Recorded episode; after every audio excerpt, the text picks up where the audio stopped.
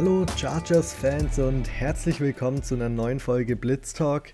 Wir können wieder über einen Sieg reden, der zweite Sieg in Folge und haben diesmal natürlich keinen Preview für euch in der nächsten Woche, weil es in die Bye Week geht, aber geben euch die Chance, Fragen zu stellen. Wir machen ein kleines QA in der Bye Week Woche, genauso wie natürlich den Preview auf das Cowboys-Spiel im nächsten Spiel. Also wenn ihr Fragen habt, schreibt sie uns auf Twitter oder auf Instagram unter @germanblitztalk.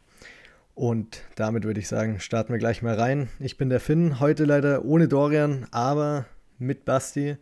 Basti, wie geht's dir? Servus, hi. Mir geht's gut soweit. Bisschen traurig, dass der Dorian nicht da ist. Ähm, Tag der deutschen Einheit und Dorian nimmt sich frei. Ähm, genau, der, der, Österreicher kann dann nicht. Wunderbar. Nein, Dorian ist leider krank, von daher von, von hier aus gute Besserung. Und ähm, sonst geht's mir gut. Alles bestens. Sehr schön. Ja, von mir auch gute Besserung an Dorian. Und er schließt sich Donald Parham an und das Day-to-Day. -Day. Aber zu den Injuries kommen wir gleich. Wir können wieder über den Sieg reden. Chargers zweiter Sieg in Folge und der war noch schöner, weil es gegen unseren geliebten Rivalen, gegen die Las Vegas Raiders war. 24 zu 17 war am Ende der Endstand und es hätte nicht so knapp sein müssen. Es hätte gern auch ein bisschen entspannter sein können. Die Chancen waren dazu da. Nehmen wir gleich alles nacheinander durch, was alles passiert ist, wieso es überhaupt so knapp war. Fangen wir wie immer an mit unseren Takeaways. Basti, was ist so dein großes Takeaway von dem Spiel? Ja, ähm, ist vielleicht so ein bisschen Takeaway der, der letzten zwei Wochen, aber nehme ich gerne ein bisschen zusammen. Ähm, Adrian Franke kritisiert den, den Chargers Roster relativ häufig, indem er sagt, er ist sehr top-heavy und, und ihm fehlt die Tiefe. Ich drehe das jetzt mal ins Positive und sage, die Chargers haben diese Superstars, die einzelne Spiel, Spiele übernehmen können. Ähm, gegen die Vikings war es Keenan Allen mit 215 Yards, jetzt war es ein, ein Khalil Mack, der, der auch schon als äh, alternd und äh, nicht, nicht mehr impactvoll äh, abgestempelt wurde, der einfach mal 6-6 macht, ähm, Franchise-Record. Ich glaube, ähm, der sechste Spieler, der es geschafft hat, 6-6 in einem Spiel zu holen. Ähm, von daher hat er da Geschichte geschrieben und hat damit auch den Chargers das Spiel fast im Alleingang gerettet.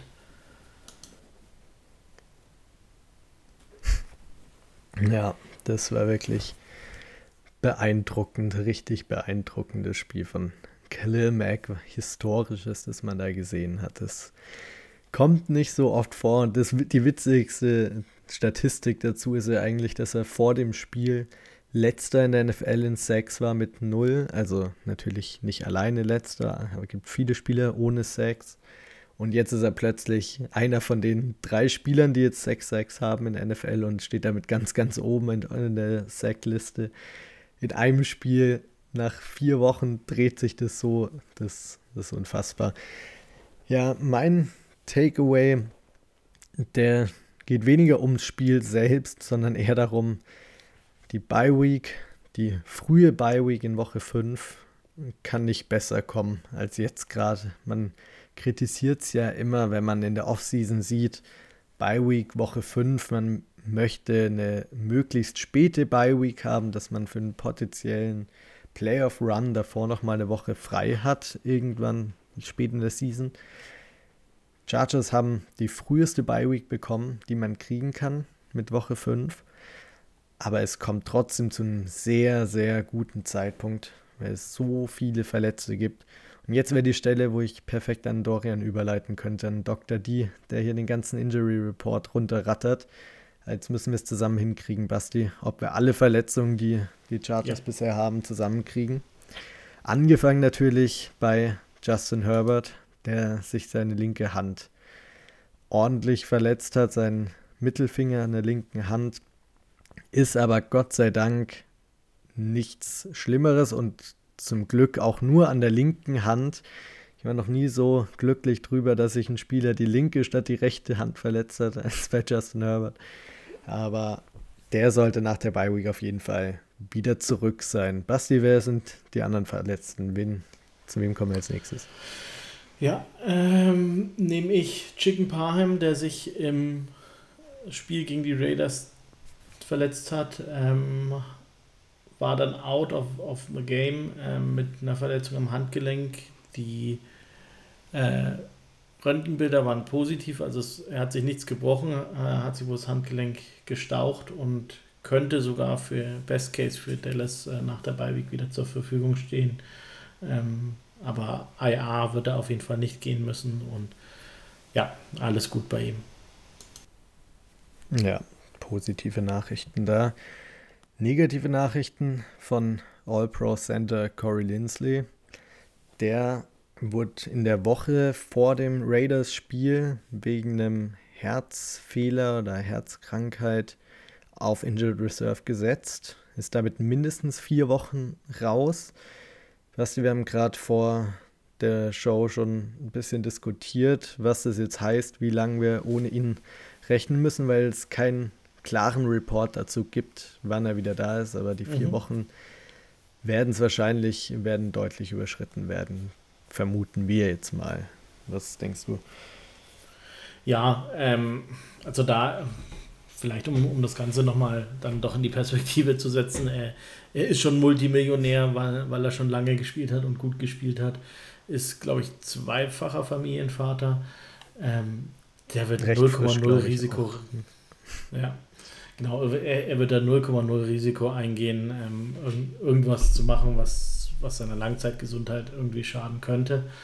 Ähm, ich weiß nicht, es war dann ja relativ kurzfristig und, und ähm, für uns auch unerwartet. Ähm, ich weiß nicht, vorm Spiel gegen die, die Raiders, also direkt vorm Kickoff, äh, war es so, so ein bisschen kryptisch, äh, hat da die, die On-Field-Reporterin gesagt.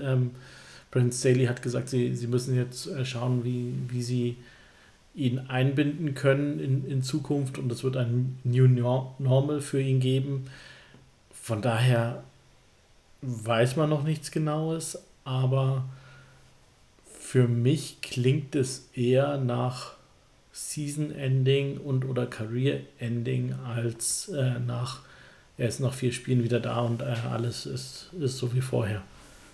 Ja, voll. Es ist ja wirklich auch bei Spielern so mit Herzkrankheiten, Herzfehlern gibt es ja immer mal wieder in der NFL, an wen ich mich zum Beispiel erinnere, ist Maurice Hurst, der vorm NFL-Draft damals beim Combine damit diagnostiziert wurde und davor ein sicherer First-Round-Pick war. Da wurden, äh, waren sich alle Experten sicher, dass der Top 20 gehen wird.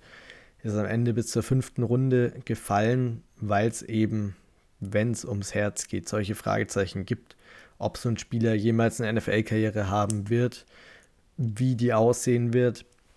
Und bei Corey Lindsley, wie du sagst, der ist schon ein gestandener Spieler, der hat eigentlich schon so ziemlich alles erreicht, was so finanzielles angeht. Da wird er wahrscheinlich sehr vorsichtig sein, aber dafür können wir das, glaube ich, von außen einfach zu wenig beurteilen, um jetzt ein endgültiges Urteil fällen zu können, wie lang das, wie gravierend das wird, ob er jemals wieder Football spielen wird, ob er in, zu den Playoffs potenziell wieder zurück wäre oder wann auch immer. Das müssen wir abwarten. Vielleicht gibt es da noch konkreteres vom Coaching-Staff, aber da müssen wir auf jeden Fall mal abwarten. Nächster Spieler ist Austin Eckler. Der war kurz davor, wieder zu spielen gegen die Raiders, hat jetzt aber noch mal eine Woche pausiert. Nach der Bye Week gehe ich jetzt mal davon aus, dass er wieder zurück sein wird, was der Offense gerade mit der Verletzung von Mike Williams einen riesen Boost geben wird, weil man damit nach Keenan seinen Playmaker Nummer 1 oder 2 dann eben zurückkriegt und das wird auf jeden Fall richtig gut tun. Der wird zurückkommen. Was gibt es noch für Verletzungen? Ja, äh, jetzt muss ich kurz überlegen. JT Woods ebenfalls auf IA gelandet. Ähm, auch mit, mit irgendeiner Illness, muss ich jetzt ganz ehrlich gestehen, habe ich gar nicht mehr im Kopf, was genau. Ähm, ich auch nicht, ehrlich gesagt. Ich weiß auch gar nicht, ob dazu ein genauer Report rauskam. Ja, also da, da waren sie auch relativ verschwiegen und auch der wird vier, vier Wochen mindestens pausieren. Ähm, ja, sonst gehe ich gleich mal weiter mit den anderen Safeties. Ähm, Alohi Gilman war ja mehr oder weniger eine Game Time Decision, von daher gehe ich aus, dass er dann übernächste Woche äh, gegen die Dallas Cowboys wieder fit sein wird. Und auch ähm, Dervin James verletzt mit, mit Oberschenkelverletzung. Hat nicht trainiert. Ähm, weiß ich nicht. Weiß ich nicht. Also er ist nicht auf IA. So, das kann sich ziehen. Ja, ähm, und das, das kann sich ziehen. Also hundertprozentig sicher, dass er gegen Dallas spielt, bin ich mir nicht. Ähm, ja, wahrscheinlich, ja, wenn, wenn ich jetzt raten müsste, würde ich sagen, äh, 60, 70 Prozent, dass, dass er gegen Dallas wieder fit ist. Ähm, genau. Sonst, wen haben wir noch? Joey Bowser. Ähm, Hamstring und, und Toe-Verletzung, also großer C, da ist wurde jemand draufgetreten im Spiel. Ähm, war erst ähm, questionable gegen die Raiders, wurde dann auf Doubtful runtergegradet. Und ja, also der, die Hamstring-Verletzung hat, hat ihm eigentlich soweit nicht, nicht behindert, dass er zumindest ähm, aktiv war, aber auf einem Snap-Count. Ähm, ich glaube, ihm tun jetzt die, tut jetzt die, die Woche frei besonders gut und ich gehe davon aus, dass er gegen die Dallas Cowboys wieder hundertprozentig fit ist. Ja, denke ich auch, dass der wieder zurückkommen wird. Und ich glaube, damit haben wir auch so ziemlich alle Verletzungen. Oder fällt dir noch was ein? Habe ich was vergessen? Ähm, Jalen Guyton wäre prinzipiell ähm, wieder möglich, dass er von der Publis kommen könnte. Otito ähm, auch, oder? Otito Ogbonia? Otito Ogbonia auch. Ähm, ich glaube, Ogbonia braucht da noch ein bisschen. Ähm, Guyton, ja, wurde es Daily nachgefragt. Ähm, so, ja, er, er macht Fortschritte und er gibt ein Update, wenn es ein Update gibt. So. Ja, aber ja, sein 21 Tage Trainingsfenster haben sie noch nicht aktiviert. Müssen genau. sie auch jetzt gerade nicht unbedingt schon, aber das genau, sie, würde sie trainieren ja diese sie, sie genau. trainieren ja diese Woche nicht. Von daher macht es ja keinen Sinn. Ja, das, das würde nächste Woche dann eine bessere Vermutung geben, ja. ob er vielleicht gegen Dallas wieder spielen kann oder ob es vielleicht doch noch ein bisschen länger dauert. Aber ja, da müssen wir mal schauen, wie sich das entwickelt. Wäre natürlich auch eine große Hilfe, gerade mit der Mike Williams Verletzung, da auf Wide Receiver noch mehr Tiefe reinzukriegen und noch einen Playmaker mehr zu haben. Wird nicht schaden, aber ja, ich glaube, damit haben wir wirklich alle Verletzungen abgehakt. Mir fällt außer von natürlich diesen Langzeitverletzungen, wie eben angesprochen, so ein Mike Williams, der die Season nicht mhm. mehr spielen wird, aber genau, Wichtigste ist vor allem, dass Justin Herbert eben seine linke Hand nur verletzt hat und damit nicht eingeschränkt sein wird und in zwei Wochen wieder ganz fit sein wird. Und bei den anderen, wie angesprochen, müssen wir bei vielen noch schauen, wie sich entwickelt. Bei manchen tut die Bye Week besonders gut und dann hoffen wir, dass nach, den, nach der Bye Week gegen die Cowboys der Roster schon deutlich gesünder aussieht als jetzt vor dem Spiel gegen die Raiders. So, dann würde ich vorschlagen, gehen wir es wieder an, wie die letzten Wochen auch. Wir gehen die Offense und die Defense durch. Dadurch, dass die Defense am Ende wieder ein Top-Play gemacht hat, das uns ein bisschen da rausgezogen hat aus dem Schlamassel, würde ich sagen, fangen wir wieder bei der Offense an. Basti, was wäre dein erstes Takeaway zur Offense, allgemein oder konkret, über was wir jetzt drehen? Ähm, ja, vielleicht um es mal so, so ein bisschen zu, zu recappen. Ähm, die Chargers haben richtig stark angefangen äh, mit, mit ihrer Offense, ähm, haben dann vor allem im, im, zweiten Viertel 17 Punkte gemacht und dann zur Halbzeit äh, 24 zu 7 geführt. Da, da lief eigentlich alles für sie. Ähm, Run Game sah einigermaßen gut aus, ähm, Pass Game sah einigermaßen gut aus. Ähm, es, es war viel Pressure auf Herbert, aber Herbert hat in der ersten Halbzeit absolute Monster-Plays, sei es der Stiff-Arm gegen, gegen Isaac Rochelle oder der, der Juke-Move gegen, gegen Max Crosby. Ähm, ja, das, das sah alles gut aus. Ähm, in der zweiten Halbzeit dann gar nicht mehr. Also da, da war dann irgendwie gefühlt null Rhythmus mehr da. Das, das war wirklich äh, beste Joe Lombardi-Zeiten, ähm, wo, wo dann im dritten Viertel gar nichts mehr ging und dann, dann war jegliches Timing und alles weg. Ähm, ja, und dann haben sie in der zweiten Halbzeit keinen einzigen Punkt mehr erzielt. Ich meine, es war, war gut, sie, sie mussten es nicht, aber ähm, gefühlt war das dann so ein bisschen, äh, sie waren sich dann nicht ganz sicher, sollen sie jetzt auf Zeit spielen, sollen, sollen sie jetzt weiter voll aggressiv sein. Ähm, also ge gefühlt wussten sie nicht, was sie mit, mit dieser hohen Führung und einer guten Defense anstellen sollen. Ähm, ja, jetzt kann man spöttisch sagen, naja, in der Situation waren sie ja dieses Jahr noch gar nicht, äh, dass, dass die Defense mal einigermaßen gut gespielt hat. Ähm, aber ja, also irg irgendwie hat da so die, dieser Plan gefehlt, okay, gehe ich jetzt aller äh, Buffalo Bills und, und Brian Dable äh, damals, äh, gehe ich da voll äh, weiter aggressiv auf Angriff und ver versuche den Raiders da 50 Punkte einzuschenken oder ähm, mache ich es wie Mike McCarthy und, und renne den Ball nur noch und, und versuche das, das Ding irgendwie locker nach Hause zu bringen es wurde ein Mischmasch. Es kam dann auch Justin Herberts erste Interception dieses Jahr, die echt irgendwie ugly war. Also da war, also der, der Wurf war echt nicht schön. Und ich dabei verstehe hat sich nicht, was er da erreichen ja. wollte. Das, ja. Bei, da, das hat ja. gar keinen Sinn gemacht. Du hast so eine Triple Coverage eigentlich reingeworfen bei einem Play. Klar, es ja. war Third Down, aber du hast eine 17-Punkte-Führung zu dem Zeitpunkt noch. Da gibt es keinen Grund, ja. sowas zu riskieren, ganz ehrlich. Ja, genau. Bei, bei dem Spiel, ähm, beim, äh, oder bei dem Play hat sich dann Justin Herbert auch verletzt, äh, wo, wo dann auch noch Max Crosby blocken wollte, wo ich auch sage, komm, Herbert, brauchst du nicht. Du brauchst es einfach nicht. Und ja, dann, dann war es halt wieder schwierig, äh, sind nicht mehr in den Rhythmus gekommen und haben dann hinten raus halt nochmal äh, beim finalen Play äh, nochmal richtig einen rausgeballert. Aber ja, vielleicht du erstmal allgemein und dann, dann können wir vielleicht auf einzelne Dinger nochmal genauer eingehen. Ja, vor allem. Also erstmal noch ganz kurz zur ersten Halbzeit, weil da lief es ja wirklich gut. Aber man muss auch dazu sagen, so gern wir über die positiven Plays von Justin Herbert reden.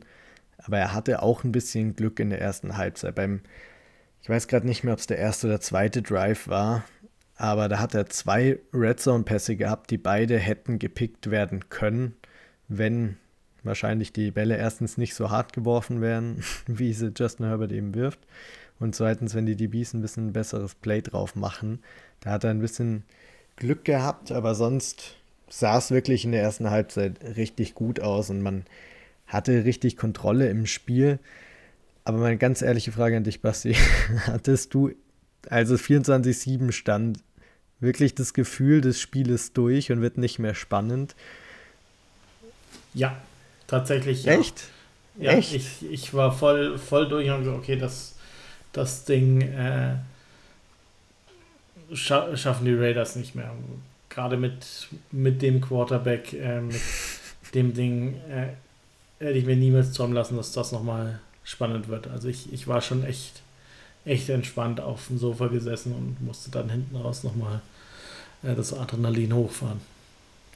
Echt, also ich weiß nicht, ich vertraue vertraue dem Ganzen einfach von Grund auf nicht mehr. Ich habe kein Vertrauen mehr in irgendeine Führung. Das, das geht gar nicht. ich war die ganze Zeit trotzdem noch angespannt. Es lief zwar richtig gut und habe mir auch gedacht, normalerweise, wenn ein Team von einem normalen Fan, äh, normalen Team Fan ist, dann sollte da auch nichts mehr anbrennen oder so, aber man hat es viel zu oft schon miterlebt, dass es doch nochmal spannend wurde. Und genau das hat man dann eben geschafft. Gerade nach dieser Interception, die Herbert geworfen hat, bei der er sich dann an der Hand verletzt hat, da war dann halt dieses Problem, dass seine Hand so äh, unbenutzbar war, dass er keine Snaps mehr an das Center nehmen konnte und man dadurch die ganze Zeit in die Shotgun gehen musste. Was natürlich das Playcalling um einiges einschränkt. Gerade wenn du eine Führung hast, würdest du natürlich mehr an der Center spielen und tut deinem Laufspiel ein bisschen besser, kannst die Play-Actions anders und besser spielen. Ist keine Ausrede dafür, dass, es, dass du gar keinen Punkt mehr aufs Board gebracht hast und überhaupt keinen Drive mehr zu Gange gebracht hast. Aber es erklärt so ein bisschen, wieso man vielleicht unter anderem gestruggelt hat, gerade nach dem Pick dann. Aber generell, dass du in der ganzen zweiten Halbzeit keinen einzigen Drive zustande bringst, der wirklich auch die Defense mal vom Feld lässt und keinen Punkt mehr aus Board. Du hattest wie jedes Mal, du hast so viele Chancen gehabt, die Raiders zu finishen mit noch einem Score mehr. Du machst noch einen Touchdown-Drive, kommst aus der Halbzeit raus, machst einen Touchdown, ist das Spiel durch. Dann hat auch keiner mehr im Stadion das Gefühl, dass es noch was werden kann. Aber dadurch, dass du jedes Mal die Tür nicht zu 100% schließt und die Raiders im Spiel gelassen hast, sowohl die Offense als auch die Defense, zu der wir ja später noch kommen, das ist halt das große Problem, das die Chargers haben. Und dann ist es halt irgendwann so weit, sobald so ein Pick kommt und dann das Momentum wirklich shiftet, die Fans, die Raiders-Fans im Stadion merken, es könnte noch was gehen und auch die Spieler auf dem Feld wieder merken, das Spiel ist noch nicht ganz durch, dann läufst du eben in diese große Gefahr rein, dass es dir komplett aus der Hand gerät. Und das ist es große Teile dann der zweiten Halbzeit auch der Fall gewesen. Zum Glück hat man sich am Ende nochmal gefangen, aber dazu später mehr. Was auf jeden Fall auch ein, was mir auffällt, ist, dass Mike Williams jetzt schon nach einer Woche ziemlich stark fehlt in dem Spiel, weil der weil du, du hast mehrmals versucht, den langen Pass zu Quentin Johnson oder zu Josh Palmer zu werfen. Und die beiden, vor allem Quentin Johnson, ist noch nicht so zu 100% gemacht dafür, die 50-50 Bälle zu fangen. Das hat er noch nicht ganz raus, war auch vor dem Draft eine Sache, die man anerkannt hat, die kann er noch nicht so gut. Und da, gerade in solchen Situationen, hat ein Mike Williams gefehlt. Natürlich hast du trotzdem den langen Pass ganz, ganz am Ende, das letzte Play, äh, zu Josh Palmer werfen können, was eigentlich ein Mike Williams Ball ist. Und es hat geklappt, aber du merkst schon auch, dass die Defense diese langen, deepen Fade Routes nicht mehr zu 100% so respektiert und du dann ein bisschen sich mehr in der Mitte zentriert, wie zum Beispiel bei dem Pick bei Keenan? Ähm, ja, also die, die 50-50 Balls heißen aus gutem Grund 50-50 Balls, weil es halt eine, eine 50-50 Ding ist und, und gerade das, der eine lange Ball von auf Quentin Johnston auf der linken Seite da von kurz vor der eigenen ähm, Endzone. Die, ja, also ich, ich weiß nicht, Chargers Twitter hat dann so ein bisschen getan, so getan, äh, Mike Williams hätte ihn äh, mit Leichtigkeit gefangen und ohne Probleme und, äh, und Johnson ist, ist nicht dazu in der Lage, die, dieses Play zu machen. Also es war ein verdammt schwer, schwer zu fangender Ball. Ähm, von daher, ja, es ist eher, ja, für, für mich so die, die Grundfrage, wie, wie Quentin Johnson eingesetzt wurde, war, warum er solche Dinger laufen muss, warum man nicht irgendwelche genau. Crossing Routes läuft. Ähm, ich weiß nicht, kommen, kommen wir glaube ich später noch zu, es ist dann auch mein, mein größter Kritikpunkt, aber es, es war halt dann auch einfach so, dass ähm, ich sagen muss, dass Chargers ähm, Special Teams Game sah einfach auch nicht gut aus. Ähm, ist ganz gut, dass der Dorian gerade nicht da ist, aber J.K. Scott hatte irgendwann mal einen Punt für, glaube ich, 24 Yards. Ähm, mhm. Darius Davis hat, hat einen Ball irgendwann mal ins Ausgefummelt. Das andere Ding ähm, hat er über seinen Kopf gehen lassen. Das, das wurde dann bei den Chargers äh, an der eigenen 5-Yard-Linie, kam der Ball dann zum, zum Stehen. Also es war auch dann so ein bisschen ekelhaft, äh, was, äh, was die Field Position anging. Und ja, in der zweiten Halbzeit hattest du auch gerade mal äh, fünf Possessions, also, also am Anfang ein Three and Out, dann die, die Herbert Interception, dritten Viertel und dann hattest du quasi noch dein äh, einen Punt äh, im vierten Viertel und dann dein missglückter Fourth Down Versuch und dann eben noch dein, dein letzter Drive, der, der dann das Spiel ähm, geeist hat. Aber du hattest da gefühlt auch sehr wenig, weil, weil die ähm, Raiders relativ lange ähm, Drives hatten ähm, in der zweiten Halbzeit. Hatten sie auf jeden Fall die, die Time of Possession gewonnen. Ähm, ja, und dann, dann war es halt einfach schwer, in den Rhythmus zu kommen. Ähm, ja, das vielleicht noch so, so ein bisschen allgemein dazu. Ja, und in der zweiten Halbzeit hast du auch irgendwie nicht mehr diese Kreativität wie in der ersten Halbzeit. Du hast nämlich ganz am Anfang, das hat mir richtig gut gefallen, wie man Darius Davis in dem Spiel eingesetzt hat in der Offense der erste Run von ihm, wo du ihn als Running Back aufstellst. So ein bisschen wie vor ein paar Wochen bei den Cardinals Rondale Moore für einen 45-Jahr-Touchdown gelaufen ist. Auch ein Receiver, kleineren Receiver. Ähm, ins Backfield einfach gestellt und einen ganz normalen Lauf draus gelaufen. Das fand ich richtig gut. Und so kompensierst du sie eben auch, dass ein Mike Williams fehlt, weil du dir halt anders sozusagen deine splashy Big Plays holst, indem du deinen explosiveren Spielern den Ball in die Hand gibst. Und das hat in der zweiten Halbzeit dann gefehlt. Du hast so dein Standard-Play-Calling gehabt, aber hast nicht mehr wirklich was versucht, um den Gegner mal so richtig zu überraschen und bist so ein bisschen so verfallen, dass du einfach halt ja. den ja, du hast einfach den Rhythmus nicht mehr gehabt und dann ging es auch eben viel um Herbert seine Hand und irgendwie hat es nicht mehr so richtig dann aufs Feld, diese Energie ge hat gefehlt, aber du hast es ja zumindest geschafft, dann trotzdem einiges an Zeit von der Uhr zu nehmen, dass die Raiders, die dann auch lange Drives hatten, recht wenig Zeit noch zur Verfügung hatten. Am Ende hast du dann halt eben bist du wieder in der eigenen Endzone, äh, nicht eigenen Endzone, eigenen Hälfte für einen Fourth and One gegangen. Über den Playcall, Basti, erstmal ganz kurz, der Playcall hat, hat nichts am Ausgang geändert. Der Fourth and One, die Entscheidung. Dürfen wir trotzdem drüber reden. Ja, das darfst du diesmal. Diesmal äh, gibt es einen Grund dafür. Ähm, nicht wie im Titanspiel, wo, wo das auf. Aber wieso? Es, es wurde kein einziger Punkt mehr gescored danach. Aber die. ähm,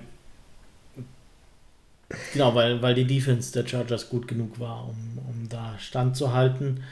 Ähm, Titans. Nein, Spaß. Ja. Wir, wir Nein, du, du ich, ich, ich, ich kann es nochmal sagen, wenn, wenn du äh, 2 von 13 bei Third Down Conversion bist, dann brauchst du nicht über einen vierten Versuch im Niemandsland sprechen. Ja. Ich fand trotzdem, ähm, dass es über Fourth Down Entscheidungen muss man immer reden, weil es einfach was aussagt über das Mindset vom Coaching Staff. Aber weniger dazu, sondern mehr zu dem Fourth and One, nachdem man letzte Woche schon gegen die Vikings beim 4 One für gegangen ist in der eigenen Hälfte, es nicht geschafft hat und dann trotzdem noch den Sieg geholt hat, war es diesmal die gleiche Geschichte. Du hattest wieder ein 4 One in der eigenen Hälfte. Diesmal hätte, der, hätte das First Down noch nicht komplett für den Sieg gereicht, weil noch mehr Zeit auf der Uhr war als gegen die Vikings.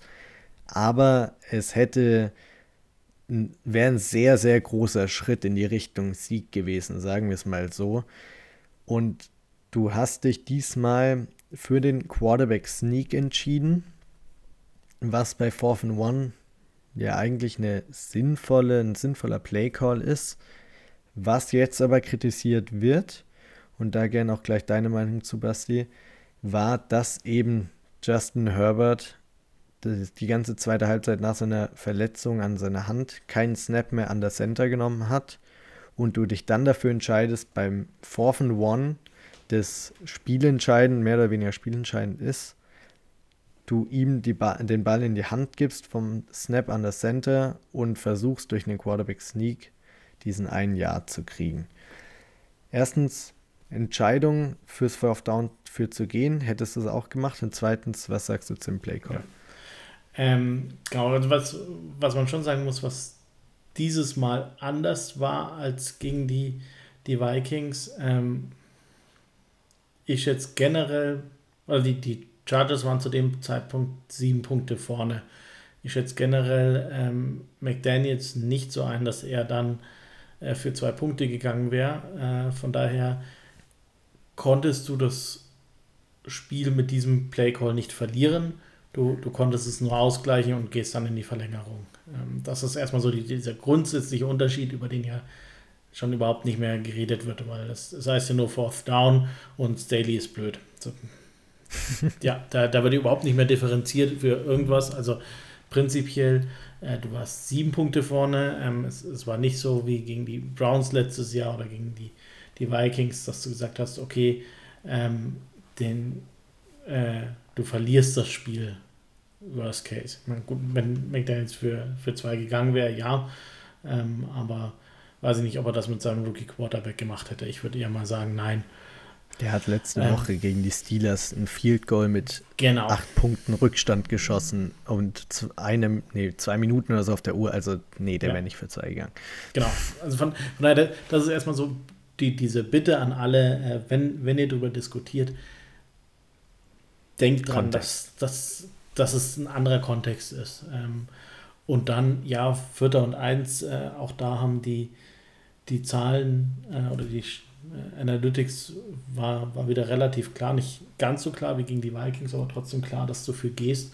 Und für mich war das dann auch klar. Das Problem, das, das du halt hattest, ähm, du hast wahrscheinlich Joshua Kelly nicht, nicht mehr hundertprozentig vertraut in, äh, nach letzter Woche und ähm, Keenan Allen war halt wurde relativ gut aus dem Spiel genommen, ähm, was, was ein bisschen schade ist, aber ähm, er war halt da einfach nicht der, der Faktor wie davor, wodurch du schon sagst, ja, okay, was, was ist denn jetzt mein, mein Go-To-Move bei vierten Versuch und dann dann war es halt der, der Quarterback-Sneak inklusive äh, Philly Special Tush-Push.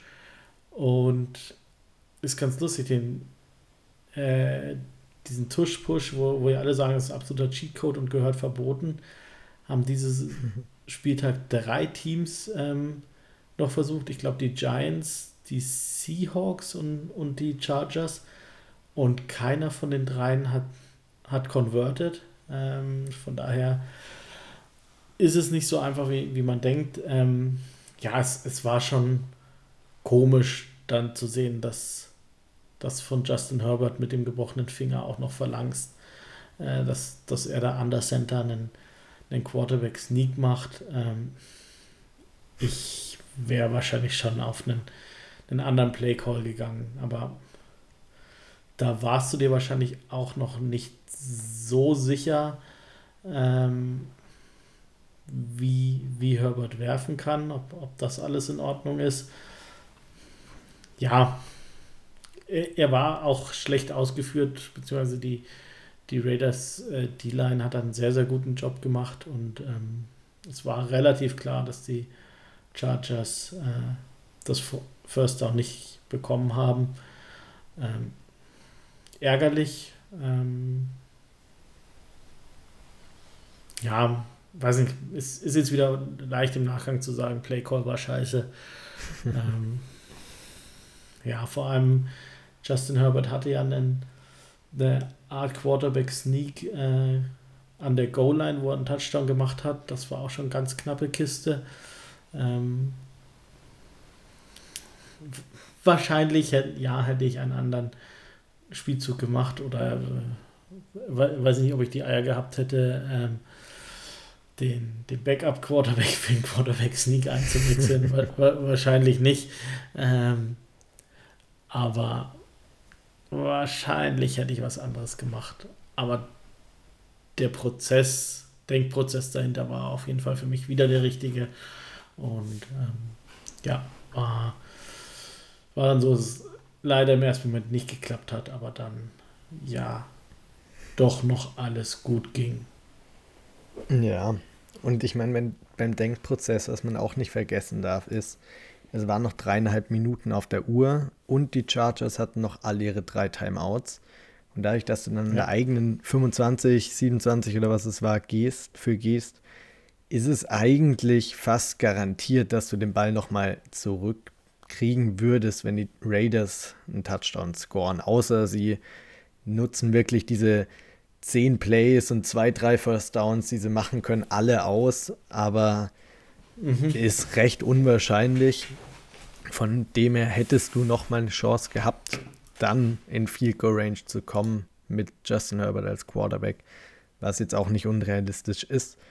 Und beim Play Call, ich finde den Quarterback Sneak bei Fourth and Short eine richtig gute Sache. Letzte Woche hätte ich mir den auch gewünscht. Ich weiß immer gerade noch nicht, ob es zu langer Yard war für einen Sneak letzte Woche und man deshalb zum Fullback Dive ist. Das war schon mehr. Diesmal war es ein bisschen weniger gegen die Raiders. Deshalb verstehe ich es vollkommen, dass man zum Sneak greift. Ob man das machen muss, wenn dein Quarterback keinen Snap eigentlich an der Center nehmen kann und in der Victory Formation sogar den Snap aus der Shotgun rausnimmt.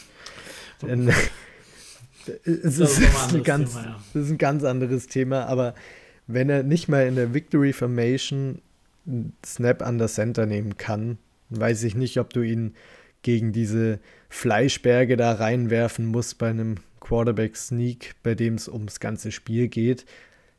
Es ist schwierig.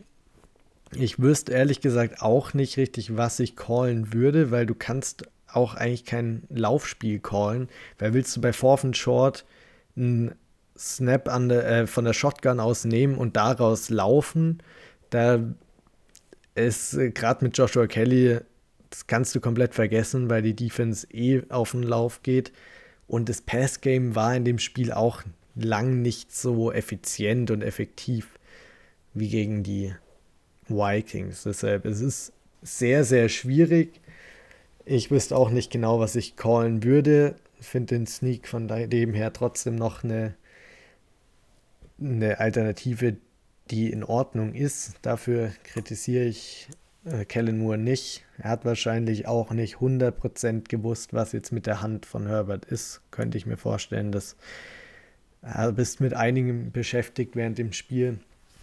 Keine Ahnung, wie da der Stand ist, zu wie viel da kommuniziert wurde. Aber ja, ist in Ordnung. Es hat am Ende geklappt. Aber diese Fourth Shorts, da müssen die Chargers sich ein bisschen verbessern, vielleicht ein, zwei extra Trainingseinheiten darauf fokussieren, sich noch bessere Playcalls rauslegen, diesen so einer Situation nutzen können, weil wenn du gegen einen Ticken bessere Spiele, äh, Teams spielst, die letzten zwei Spiele, stehst du jetzt gerade auch in vor wegen genau dieser Execution bei diesen zwei Plays. Und da musst du halt, wenn du die Chance hast, mit einem Fourth and One das Spiel zu gewinnen, dann musst du so ein gutes Playcall parat haben und diese Confidence haben, dieses Selbstbewusstsein, dass du das schaffst, um dann das Spiel eben auch zu gewinnen. Daran muss noch gearbeitet werden. Aber ich bin mir auch jetzt schon ganz sicher, dass genau so eine Entscheidung, so eine Fourth-Down-Entscheidung früher oder später gegen die Cowboys oder gegen die Chiefs ein Spiel am Ende gewinnen kann und gewinnen wird. Und von dem her finde ich die Entscheidung von Brandon Staley gut, dass er da auch wieder mehr seine Linie aus seinem Head Coaching Rookie hier zurückkriegt, in der er eben mehr riskiert, auch in der eigenen Hälfte, weil die Analytics es eben sagen, dass das die Siegeschancen erhöhen. Ja, ähm, prinzipiell noch ein ganz, kleiner Punkt, wo, wo ich dir nochmal absolut recht geben wollte, ähm, mit, mit diesen dreieinhalb Minuten zu, zu spielen. Ähm, mal schauen, waren es wirklich dreieinhalb. Ähm, drei Minuten, neun, ja doch, dreieinhalb Minuten, ja. Ähm, die Drives der, der Raiders waren extrem lang. Also wenn ich mir das anschaue in der zweiten Halbzeit, ähm, 2 Minuten 45, 6 Minuten 29, 6 Minuten 22, 4 Minuten 29. Ähm, die, diese Angst, dass du sagst, okay, die, die gehen einigermaßen methodisch übers Feld und du hast keine Chance, keine Zeit, um darauf zu reagieren, war da. Deswegen würde ich auch sagen, okay, entweder wir, wir stoppen die, die Raiders sofort oder, oder gar nicht und haben dann wenigstens noch Zeit, um darauf zu antworten. Von daher, mhm. ja, bin ja. ich da vollkommen bei dir. Und du müsstest nur mit einem Field Goal antworten, weil du ja eine sieben Punkte Führung hattest. Selbst wenn die Raiders für zwei gegangen wären, dann bei einem Touchdown, ja. Ja. wird ein Field Goal genau. für den Sieg reichen. Das heißt 30, 40 Yards mit wahrscheinlich noch eineinhalb Minuten oder wie viel sie dir auf der Uhr lassen. Ist gut möglich, gerade mit Justin Herbert als Quarterback. Ja. ja genau. genau. Victory Formation, da müssen wir trotzdem jetzt noch ganz kurz drüber reden. Also, Was ein Schwachsinn war das denn? Also man, man, muss dazu sagen, Justin Herbert hat in, in Oregon ähm, am College hat er schon sein, seine Victory Formation aus der Shotgun gemacht, weil, weil er da nie an der Center gespielt hat. Also das war in, in seinem ähm, Combine-Interview war das auch so ein Thema. Ja, ja, wir, wir haben sogar äh, Victory Formation aus der Shotgun gemacht. Ähm, von daher ist, ist es etwas, was, was er kannte. Ähm, aber da ist halt auch das Thema. Und ich, ich kann es mir so richtig gut vorstellen, wie, wie Justin Herbert sagt, nein, ich bin hier der, der Team-Captain, der Quarterback und ich muss da auf dem Feld stehen. Aber da muss man ihn jetzt bitte mal unter der Woche sagen, wenn du eine gebrochene Hand hast, geht bitte Easton Stick rein und macht die Victory Formation. Der kann das und dafür haben wir ihn und du bleibst bitte draußen. Ähm, schau dir die, die erste Halbzeit, äh, den, das Jerry Tillery Play an. Ähm, der Lockerroom steht hinter dir, du musst diesen Leuten nichts mehr beweisen. Und jetzt setz dich auf die Bank und lass Easton Stick diese dämlichen äh, drei, dreimal äh, aufs Knie gehen Plays machen, weil das, das ist einfach unnötig, dass er da auf dem Feld steht. Und das, das verstehe ich, äh, dass, dass er da so ein Mindset hat, zu sagen, okay, ich, ich will das und ich mache das. Aber da, da musst du als Head Coach, musst ihm jetzt, vielleicht bringst du es ihm am, am Spiel nicht bei, aber jetzt unter der Woche musst du mal sagen, komm, da will ich dich in Zukunft nicht mehr auf dem Spielfeld sehen und dann nehme ich dich runter. Ähm, und das akzeptierst du bitte. Ja, ganz ehrlich, das war auch gar nicht so wenig Risiko in so einer Situation nochmal erstens aus der Shotgun raus deine Victory Formation zu nehmen und zweitens, wenn du einen gebrochenen Mittelfinger in der linken Hand hast, dann fängst du die Bälle aus der Shotgun auch nicht zu 100% so sicher, wie du es sonst machen würdest. Und dieses Risiko überhaupt einzugehen, weil wenn es ein Team schafft, nochmal die Victory Formation zu verkacken und dann das Spiel mhm. zu verlieren, dann sind es wohl die Los Angeles Chargers. Und also da, da hätte ich mich echt schon wieder richtig drüber aufregen können. Geh einfach überhaupt kein Risiko ein, gib Easton Stick diese Snaps und lass gut sein, aber wenn da irgendwas schief geht, dann siehst du echt aus wie der größte Vollidiot, den es jemals in der NFL gab, ja. wenn du es bei der Victory Formation verkackst. Ja, ähm, aber also wie gesagt, ich, ich glaube, es, es war Justin Herbert, der gesagt hat, ähm, ja, es kann Coach gut sein, aber da musst ja. du ganz ehrlich, als Coach hast du das letzte Wort. Und ja. das letzte Wort muss in so einem Fall auch lauten, gehe da jetzt raus, wir nehmen die sichere Option. Das war, in, in, dem, in welchem Spiel war das letztes Jahr, wo er auch, ich glaube, gegen die Jaguars, genau, die Woche nachdem er mhm. gegen die Chiefs äh, ja. seine Rippen gebrochen hat, stand er gegen die Jaguars auf dem Feld, was schon ein medizinisches Wunder ist, gefühlt. Und dann gehst du da in dem Spiel komplett unter, verlierst deine komplette O-Line zu Verletzungen, aber lässt Justin Herbert das Spiel die ganze Zeit noch fertig spielen, obwohl du keinerlei Chance mehr hast, das Spiel zu gewinnen. Und da war es auch wieder diese Sache. Klar, Herbert will gerne in dem Spiel drin bleiben, er will nicht, er will Stärke zeigen, er will auch als Leader vorangehen. Alles schön und gut. Aber da muss einfach von Brandon Staley das Machtwort gesprochen werden. Deine mhm. Gesundheit mhm. ist wichtiger in so einem Fall oder jetzt bei der Victory Formation. Es ist einfach wichtiger, dass wir hier auf Nummer sicher gehen und deshalb kommst du jetzt raus und setzt dich hier neben mich an die Sideline und genießt es, wie wir das Spiel jetzt gewinnen. Und das. Absolut, ja. Ja, also kann ich absolut nicht nachvollziehen. Und weil du es gerade eben noch angesprochen hast, das, über Display dürfen wir natürlich nicht nicht reden. Jerry Tillery. Ja. Nee, machen wir erst noch Offense zu Ende der wirklich und dreckigsten Aktionen. Wir, wollen, wir nicht erst noch Offense zu Ende machen? Reden erst Offense Defense. Ja, nee, mach mal erstmal Offense zu Ende. Achso, hast du noch was äh, zu der Offense? Nee, über das äh, Spiel, weswegen es, äh, das, das Play, weswegen es überhaupt zur Victory Formation kam, muss, muss man natürlich schon noch sprechen. Weil das, das war mal wirklich okay. ähm, Balls of Steel. Also du, stimmt, du stimmt, stehst, stimmt, stimmt, stimmt. Ja, du stehst an, an deiner eigenen, weiß ich gar nicht, 10-Yard-Linie oder wo, wo sie standen ungefähr. Ähm, ja, und, so 15, 20, ja, sowas. Ja ähm, brauchst noch fünf, äh, brauchst noch neun oder zehn Yards um, für ein neues First Down. Und was macht Justin Herbert? Er haut einfach mal eine 51-Yard-Bombe ähm, wirklich auf, auf einen Millimeter präzise raus. Äh, Joshua Palmer fängt das, den Ball und ähm, läuft noch ein paar Yards und das, das Spiel ist ist gewonnen. Also, dass du da die, diesen Play-Call hast und dass du da sagst, okay, ich schaue nicht auf, auf meine First-Down-Marker oder ich, äh, weiß ich nicht, gehe geh für 8 Yards und, und versuche wieder einen vierten Versuch oder irgendwas, sondern dass du einfach sagst, so, ich, ich baller da jetzt 51 Yards raus. Und das halt auch so umsetzen kannst mit einem äh, gebrochenen Finger an, an der linken Hand, ist halt einfach absolute Weltklasse und ähm, ja, also zum, zum einen sagt es einiges über Kellen Moore aus, zum anderen war das so die, dieses Play, wo du auch mal sagst, okay, ähm, Justin Herbert könnte dieses Jahr wirklich in die MVP-Conversation äh, vordringen, wenn, wenn er so weiterspielt, weil das war einfach absolut, absolut brutal. Ja, dass man sowas callt in so einer Situation ist echt krass. Die Raiders hatten ja auch keine Timeout mehr. Du hättest theoretisch laufen können und nimmst dadurch nochmal 40 Sekunden mehr von der Uhr, gibst aber dadurch automatisch den Raiders nochmal den Ball zurück und entscheidest dich fürs komplette Gegenteil. Nicht nur irgendein Pass, gerade so behind the sticks, sondern wirklich so eine, also wirklich so ein Play, Herbert hat bei dem Play fast ein Drittel seiner Passing Yards an dem ganzen Tag gemacht. Das, ja.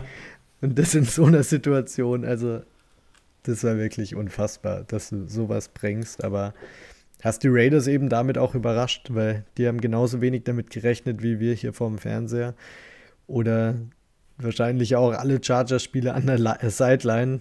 Damit rechnest du nicht, dass du so eine Bombe da noch mal raushaust in so einer Situation.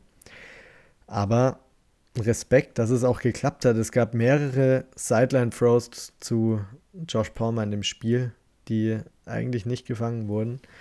Mhm, und ja. in der wichtigsten Situation des Spiels klappt es dann. Palmer kriegt die Separation zu dem DB und der Ball ist halt auch ja. einfach perfekt platziert. Also ja. besser kannst du den nicht werfen.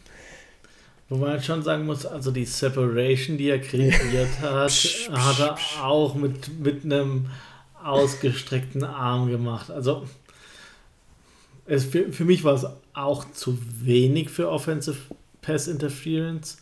Vor allem, weil es ja eh relativ selten gecallt wird, aber gegen Jacoby Myers wurde es einmal in, in dem Spiel schon gecallt. Und mh, hm, also es ja, es ist, es ist grenzwertig. Es war grenzwertig.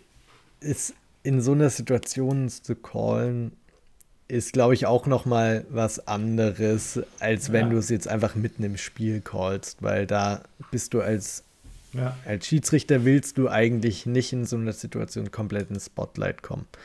Und genau das hättest du gemacht, hättest du es gecallt. Aber man hätte sich nicht beschweren können, wenn er es gecallt hätte, ja. sagen wir es mal so. Ja. Wenn man zurückdenkt an letzte Woche in die Vikings, da gab es auch einige Calls, die gegen die Chargers gerichtet waren und von Woche zu Woche es ist, die Refs haben immer einen Impact aufs Spiel und da wird man nicht drum rumkommen. Manchmal ist man auf der guten Seite, manchmal ist man auf der schlechten Seite. Diesmal hatten wir da ein bisschen Glück, muss man ehrlich anerkennen. Ja. Aber. Ja, also es, es gab da auch schon so, so einen anderen äh, Jacoby Myers Blog oder was, den, den sie dann irgendwie als, als illegal gewertet oh ja, haben. War, das war der größte Scherz, also das war wirklich. Also die, die, dieses Mal durften sich die Chargers definitiv nicht über die Schiedsrichter beschweren. Nee. Von daher passt genau. passt das ganz gut. Nehmen wir auch mal mit. Ist auch ein ungewohntes Gefühl, als, als Nicht-Chiefs-Fan äh, mal Glück mit den Schiedsrichtern zu haben. Ähm, ja, ja, aber nee, von daher all, alles gut gegangen. Und wie gesagt, absolut, äh, absolut heftig, wie, wie man so das Spiel beenden kann. Ähm, ja, sehr cool. Jetzt ja, kommen wir noch zu muss Jerry ich, Jetzt muss ich, mir, jetzt muss ich mir schon ein anderes ein Blitzeinschlag-Play einfallen lassen. Weil ich, irgendwie, deshalb habe ich es, glaube ich, vorhin so ein bisschen überspielt, weil ich gedacht habe, wir kommen eh noch dazu. Aber das war, nee. war richtig, das hier noch in der Situation ja. anzusprechen, wenn man über die Offense spricht. Wollen wir über Jerry Tillery sprechen? Ja, sehr gerne. Das mach, mach. Okay, ganz kurz für die, die es noch nicht mitgekriegt haben oder gesehen haben. Das Play war, Justin Herbert nimmt den Snap, Max Crosby kommt ziemlich unblockt durch. Herb macht so den nicesten Juke-Move, den du bringen kannst als Quarterback und ähm, täuscht da wirklich Max Crosby komplett aus. Der rennt da nur noch hinterher rennt zur Sideline, äh, tritt schon auf die Seitenlinie und Jerry Tillery, ehemaliger Chargers-Spieler, den ehemaliger Fanliebling hier bei uns, nimmt Herbert noch so komplett mit, tackelt ihn richtig, richtig hart und richtig, richtig dreckig out of bounds. Und die ganze Seitenlinie der Chargers. Das war auch ein Glück, dass es auf der Chargers-Seite war, weil dadurch konnten gleich alle auf Tillery losgehen. Alle rasten aus, selbst die Coaches, selbst Brandon Staley springt mit in diesen Pool von Menschen mit rein, wo so ziemlich kein einziger Raiders-Spieler mit drin ist, weil keiner Tillery verteidigt in dem Fall. Und alle Chargers gehen auf ihn los. Max Crosby, der da hinterher gerannt ist, schüttelt auch nur den Kopf, dass Tillery in so einer Situation noch so rangeht. Und es war eins der dreckigsten Plays, die man gesehen hat, die Season. Und gerade wenn man so den Kontext kennt mit diesem äh, Jerry Tillery, dass er bei den Fans nicht mehr beliebt war, offensichtlich auch nicht mehr so bei seinen Mitspielern und dann gecuttet wurde von den Chargers zu den Raiders gekommen ist und dann sowas bringt, das ist wirklich so das allerletzte, das du machen kannst. Dementsprechend gab es eine 15 Jahre Strafe gegen ihn und er wurde disqualifiziert vom Spiel, durfte danach nicht mehr weiterspielen. Was wahrscheinlich ehrlich gesagt sogar ganz gut für sein eigenes Wohl war, weil ich will nicht wissen, was die O-Line im nächsten Play mit ihm angestellt hätte, wenn er da noch auf dem Feld gestanden wäre. Die hätten den dann auf legale Weise im Spiel glaube ich, noch richtig auseinandergenommen und ihn ein bisschen fertig gemacht. Und ja, aber es war wirklich nicht schön anzuschauen und war einfach, wir können einfach nur froh sein, dass Herbert in dem Play nichts passiert ist. Also wahrscheinlich saß sogar Philip Rivers auf, dem, auf seiner Couch daheim und als er das Play gesehen hat, hat er gesagt, hat er an den Fernseher geschrien, fick dich, du scheiß Hurensohn.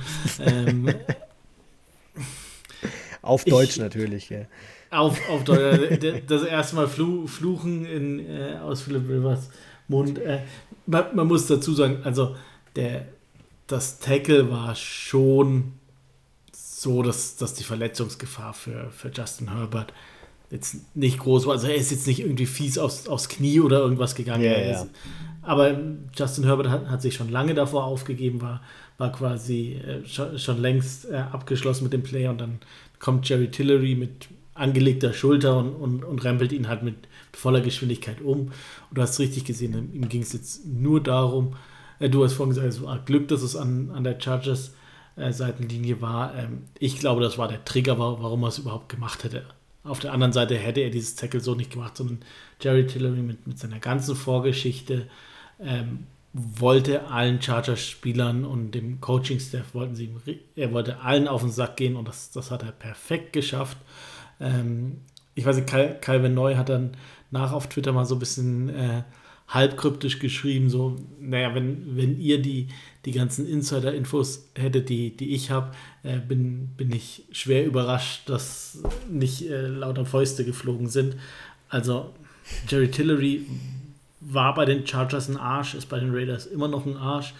Ähm, ich weiß noch, wie, wie er gecuttet wurde und dann ähm, die Laune bei, bei der Chargers Defense im Training mega gut war und die, die äh, voll, voll äh, hyped waren im, im Training und, und gute Laune Musik gespielt haben und äh, Popper damals auch schon geschrieben hat, okay, so, so gute Laune hat, hatte die Chargers Defense äh, die letzten äh, zwei Monate nicht mehr gefühlt. Und die, diese Vorgeschichte, wo, da hast du einfach richtig gesehen, Jerry Tillery will einfach wieder allen zeigen, dass er ein Arsch ist. Und das, das hat er auch geschafft, äh, wurde dann ejected. Ähm, und ja, am, am besten war eigentlich Max Crosby, der, der daneben stand, äh, den, den Hit gesehen hat und bevor die Flagge kam, äh, hat er schon die Hände hochgerissen und gesagt, oh mein Gott, du Trottel, was hast du gemacht? Und dann, dann gehen, geht die komplette Chargers-Seitenlinie auf, auf äh, Tillery los und Max Crosby sieht's und läuft einfach dran vorbei und ihm, ihm ist es voll, voll egal und er hat 0,0 Motivation da irgendwie seinem Mitspieler zu helfen, weil sie ja, nee, hau, haut dem Eierkopf ruhig mal einen, einen, eine rein, äh, das schadet nicht. Ähm, ich fand es ja. auch lustig, während dem ganzen ähm, stand dann Max Crosby relativ schnell bei, bei Justin Herbert. Justin Herbert hatte ja auch nichts, der ist da auch relativ äh, vergnügt vorbeigehüpft und hat seinen First Down gefeiert. Ähm, und Max Crosby stand dann relativ lang bei und dann haben sie zusammen geredet. Ich glaube, die, die mögen sich auch. Also seit, seit dem einen Pro Bowl in, in Las Vegas, wo dann beide MVP ähm, äh, geworden sind, glaube ich, mögen die sich einigermaßen und äh, respektieren sich zumindest. Und das hast du gesehen und ja, war einfach ganz, ganz cool zu sehen, wie, wie er so neben den Chargers stand und ähm, ja, oder neben, neben Herbert stand und, und sie gefragt hat, ist alles in Ordnung, passt alles und dann war alles in Ordnung und ja, gesagt, Jerry Tillery doing Jerry Tillery things, von daher. Ja, absolut. Und für Max Crosby kann man auch nur Respekt haben. Der war so eine One-Man-Show in dieser Defense. Der hat alles, was vor ihm war, auseinandergenommen, hat selbst ein paar gute Raps gegen Slater gehabt. Und ja das ist keine Kritik an Slater, es ist einfach, Max Crosby ist so gut. Der, den ja. kann man fast nicht alleine blocken. Der ist da in so einer Konversation mit drin mit Nick Bosa, Micah Parsons, TJ Watt, Miles Garrett. Zu einem der Top 5 Pass-Rusher, die es in der NFL gibt. Und ist einfach nur eine Verschwendung in der Raiders Defense, weil ja. der Rest der Defense, auch so First-Round-Pick Tyree Wilson, der auf der anderen Seite spielt, die sind alle nichts. Also die ganze Defense. Kannst mir keinen Spieler sagen, der ein richtig gutes Spiel hatte am Sonntag, abgesehen von Max Crosby, der mhm. bei dem man jeden Snap Angst hatten, hatten musste, dass, dass er Justin Herbert komplett auseinander nimmt und nicht, weil er es böse meint, sondern weil er halt einfach seinen Job macht und nicht geblockt wird und dann halt einfach ein bisschen radikaler werden kann. Aber ja, ja Respekt an ja. den. Also, ich, ich finde auch, also, so, so wenig, ihn, wenig ich ihn mag, äh, weil, weil er bei den Raiders ist, muss ich einfach sagen, er, er ist so verdammt gut. Und ähm, für mich, also gerade die, dieses, er, er ist so gut und alle um ihn herum nicht. Ich meine, das, das war bei, bei Joey Bosa, war es immer die, die Ausrede, ja, er wird gedoppelt-teamt und, und getrippelt-teamt, äh, weil, weil er keinen anderen Pass-Rush auf der anderen Seite hat ja, so geht es Max Crosby seit vier Jahren und er produziert und reißt Spiele mhm. an sich und deswegen ist er für mich schon ein Top 3 Edge Rusher wahrscheinlich. Ähm, ich meine, es ist richtig schwer, da so die, diese, ich glaube, alle, die du da aufgezählt hast, ähm, die, diese sechs Edge Rusher dann, für die kann man den Case machen. Aber für mich ist er schon Top 3, muss ich sagen. Ist verständlich. Aber weißt du, was er nicht ist? Der beste Edge Rusher in Raiders History. Weil ja. der stand auf der anderen Seite in dem Spiel. Und ich glaube, so können wir nämlich zur Defense kommen. Bei, bei den Chargers war es auch eigentlich mehr oder weniger eine One-Man-Show in dem Spiel. nämlich Khalil Mack, ehemaliger Raiders-Spieler, den die Raiders damals, als John Gruden angefangen hat, bei den Raiders Coach zu sein, haben sie ihn getradet zu den Chicago Bears. Und dann wissen wir alle, zweite Blitztalk-Folge aller Zeiten. Gab's, nee, dritte war es, dritte. war die Special-Folge, weil Khalil Mack zu den Chargers getradet wurde und wir es so sehr abgefeiert haben. Und er hat in vielen Spielen gut gespielt bisher als Chargers-Spieler. Er hatte bisher zwei Spiele, die er wirklich komplett übernommen hat. Das war einmal letztes Jahr in seinem ersten Spiel für die Chargers gegen die Raiders mit 3 Sacks, in denen er der beste Spieler auf der Defense war. Und dann, und dann, jetzt am Sonntag, gegen die Raiders, 6 Sacks. Du hast es am Anfang der Folge schon angesprochen, Basti, aber sechs Stück in einem Spiel gab es fünf oder sechs Spieler, die das bisher inklusive ihm geschafft haben.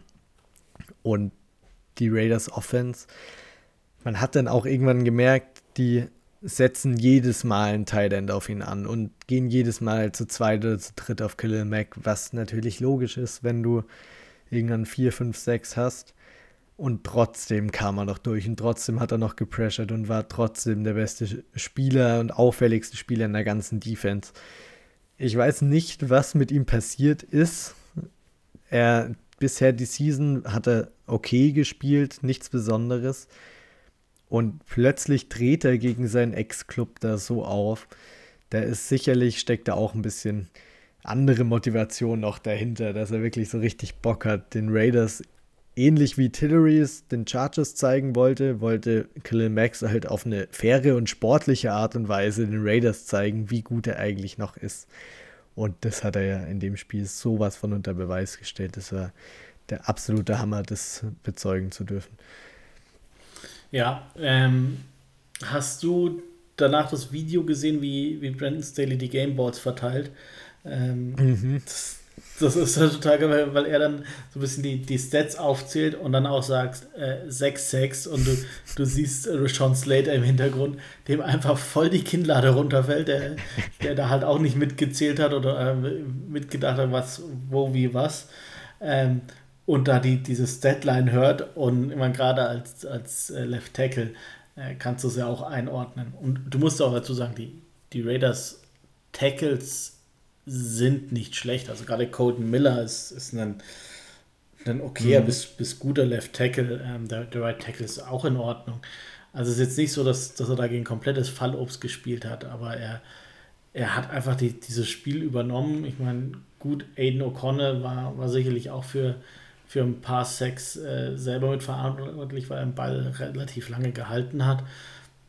Aber ja, abs absolute Wahnsinnsperformance und ähm, ja, historisch, wirklich historisch und ähm, muss man so auch anerkennen. Ja, und ganz ehrlich, ich freue mich schon so sehr, wenn Khalil jetzt, also in der Form, wie er gegen die Raiders war, wird er nicht bleiben. Er wird jetzt nicht in jedem Spiel 6-6 machen, keine Sorge. Aber wenn der in der Form bleibt, so ähnlich wie er jetzt gegen die Raiders war, dass er so richtig heiß gelaufen ist und super, super schwer zu, mit einem Spieler zu blocken ist und jetzt noch ein Joey Bosa zurückkommt und ein Tuli Tui Paloto, der in der Woche davor neun Pressures hatte und der aussieht wie so ein junger Superstar-Stil in der zweiten Runde. Da bin ich richtig, richtig gespannt, was die anderen Offenses, gerade wenn es dann gegen die Chiefs in zwei Wochen oder halt in drei Wochen, wenn man die mit, mitzählt, wenn es dann gegen die Chiefs geht, was die da entgegenzusetzen haben, gegen dieses Pass-Rush-Trio, da, oh, da freue ich mich schon so richtig drauf, das anschauen zu dürfen, wenn man die drei nebeneinander stehen hat. Und das sah bisher schon richtig gut aus, wenn die zusammen auf dem Feld waren. Aber Khalil Mack, wie gesagt, die Saison, er war okay, aber er war kein besonderer Pass-Rusher bisher. Und jetzt gegen die Raiders hat sich das hoffentlich auch längerfristig jetzt auf die Saison übertragen, geändert. Und dann ist es nochmal ein ganz, ganz anderes Tier, diese Defense. Ja, ja, also er, er war gegen den Run, war er schon wirklich gut diese Saison. Ja, genau. Gefühlt, gegen... ähm, ja, Brent Seder dann auch danach gesagt, ähm, ja, es, er war halt immer nah dran, aber es, es kam halt nie und da, da gehört manchmal ein bisschen Glück dazu und ähm, dann sagen sie auch immer so schön, äh, they come in bunches, also wenn, wenn du einmal einen hast, dann ist, ist Kommt gleich sechs davon. genau, dass, dass es dann wirklich sechs werden, äh, das ist dann schon, schon heftig. Aber ja, allgemein vielleicht dein, deine Einschätzung zur, zur Chargers Defense. Äh, ganz, ganz kurz noch die, die wichtigsten Stats. Ähm, Josh Jacobs, äh, 58 Yards Running bei 17 Attempts. Ähm, war dann auch der, der beste Receiver mit 81 Yards. Äh, Devonta Adams, gut zwischenzeitlich mal verletzt raus. Äh, sah, sah für mich eigentlich so aus, als würde er nicht wiederkommen. Äh, kam dann doch wieder und war danach auch produktiv, äh, aber hatte insgesamt dann auch in Anführungszeichen nur 75 Yards. Ähm, was, was sagst du? Ja, das ist auch so ein bisschen das Ding. Also insgesamt fand ich, sah die Defense ganz gut aus. Was mich aber gestört hat, ist, dass du vor dem Spiel schon wusstest und auch während dem Spiel dann gesehen hast, dass es zwei Spieler gibt in dieser Offense, die du in den Griff bekommen musst, um die komplette Offense eigentlich stillzulegen. Und das sind eben Josh Jacobs und Devontae Adams.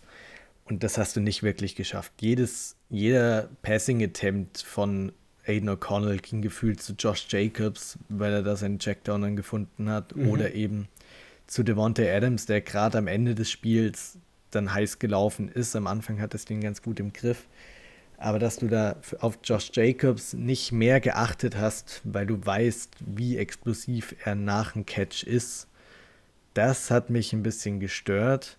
Ist aber natürlich auch andererseits wieder ein bisschen verständlich, weil du eben mit der Defense, die Brandon Staley spielt, die Checkdowns eher mal erlaubst und dafür die tiefen Pässe wegnimmst. Das ist aber wirklich so der einzig richtig große okay. Kritikpunkt. Ja, ich, ich, ich, ich, sehe ich es komplett anders, sorry. Ähm, gesagt, Josh du hast Jacobs, auch nicht gegen Josh Ach, Jacobs in Fantasy gespielt.